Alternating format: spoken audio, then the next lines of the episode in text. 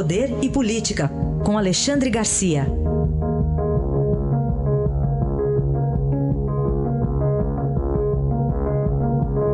Alexandre, bom dia. Bom dia, Raíssa. Bom dia, Carolina. Bom dia. Bom, vamos falar aqui sobre medidas, uh, acontecimentos importantes aí no Supremo, né? O ministro Lewandowski vai presidir a segunda turma. Pois é, dizem que a segunda turma é a turma que, que tem condenado, né? Estava lá o Faquin presidindo, agora vai o ministro Lewandowski. E, e, estão julgando essa turma que julga, turma de cinco ministros, que julga os casos de foro privilegiado na Lava Jato. Por causa disso, o deputado Moira já foi condenado. Só que não está preso ainda, porque tem o tal de embargo de declaração. Até no Supremo tem isso. O sujeito é, é, é, é condenado no Supremo, mas não vai para cadeia. Não vai para cadeia logo. Não, é de fazer, de fazer inveja para os bandidos americanos, que o juiz de primeira instância condena, bate o martelo, o sujeito já vai direto para a cadeia, vai, vai pedir recurso lá na cadeia. Mas, enfim, aí na lista, depois do Moira, eh, consta que está na cabeça, na ponta da fila, a presidente do PT, Gleisi Hoffmann, né? lá de dinheiro da Lava Jato, um milhão.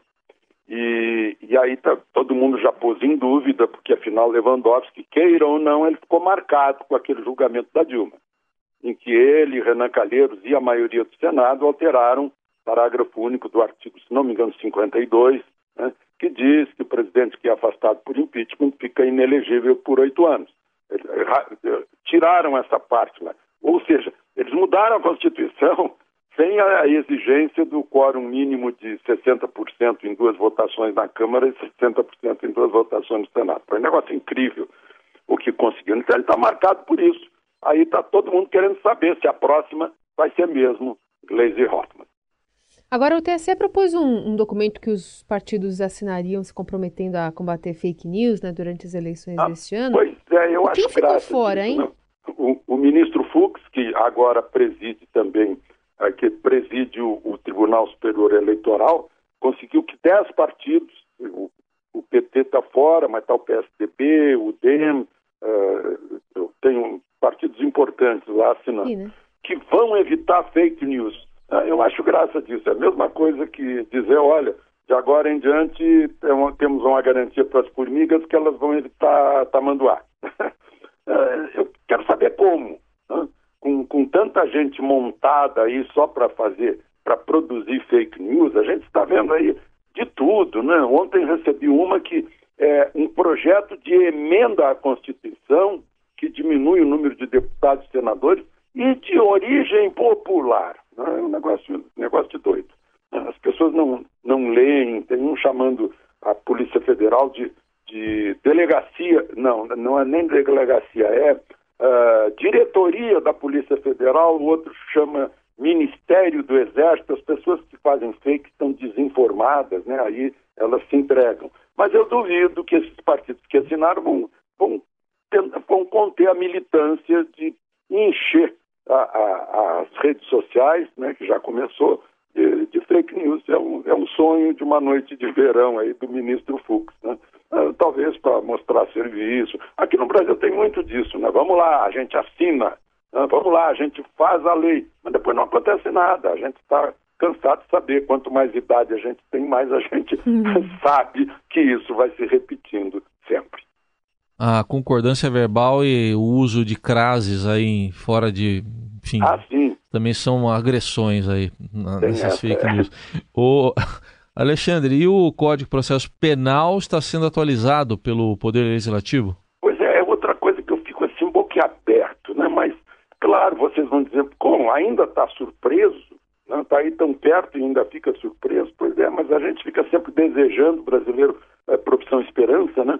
O, o relator do, da, da, modernização, da atualização do Código de Processo Penal tá, consulta juízes, consulta advogados, consulta procuradores, consulta policiais, né? Para saber algumas coisas. E a grande interrogação é: mas vai ter mesmo prisão em segunda instância? Ou seja, depois que um tribunal revisa a sentença de um juiz singular, o sujeito já pode ser preso. Tem gente lá de direitos humanos alegando que é preciso ouvir os bandidos também, ouvir os corruptos. Né? E a gente sabe quem são. Né? São é lá dentro que já está sendo investigada. Para serem ouvidos também, se concordam com isso, isso é democrático. Gente, democrático é cumprir a lei, é punir aqueles que saem da lei. Isso, assim que é democracia. Democracia não é bagunça, como é aqui no Brasil. Né? Essa é a, é a coisa. Então, sim, eu fico boquiaberto quando é, um novo processo, o Código de Processo Penal, que nos daria a esperança de, de, de a lei se proteger mais, ser mais rígida, ser mais bem aplicada, para não sobrar impunidade, a coisa continua. Porque as cabeças continuam as mesmas.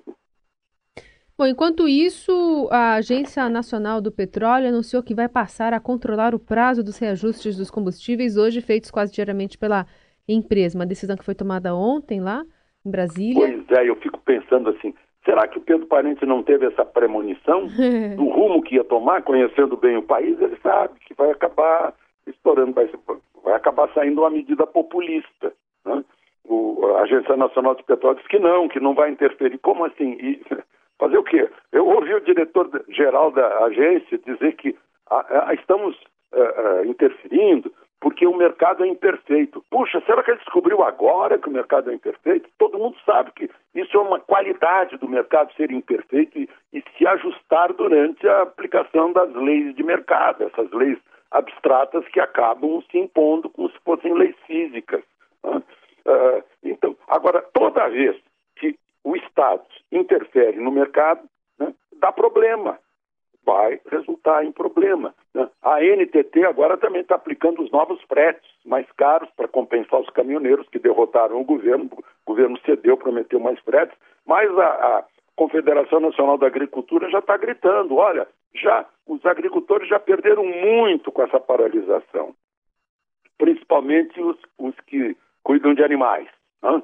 Já perderam muito. E agora vão pagar fretes cujo aumento vai de 35% a 150%, né? o Estadão está tá mostrando isso, né? Ou seja, dá uma média de quase o dobro dos fretes. Então, tão, para cobrir um santo, estão desnudando o outro. É uma coisa incrível. Né? Ah, e, e, o ministro da Fazenda vai lá e diz que não haverá subsídio. Não, claro que não haverá subsídio. O que a gente desconfia é que haverá subsídio. Isso sim. Né? Mas esse é o país. A gente nunca sabe o que vai acontecer amanhã. Essa é a incerteza que envolve o país há tanto tempo e que pre prejudica não só a nossa paz, a nossa tranquilidade, mas a nossa economia. Análise de Alexandre Garcia, que volta amanhã aqui ao Jornal Dourado. Obrigado. Até amanhã, Alexandre. Até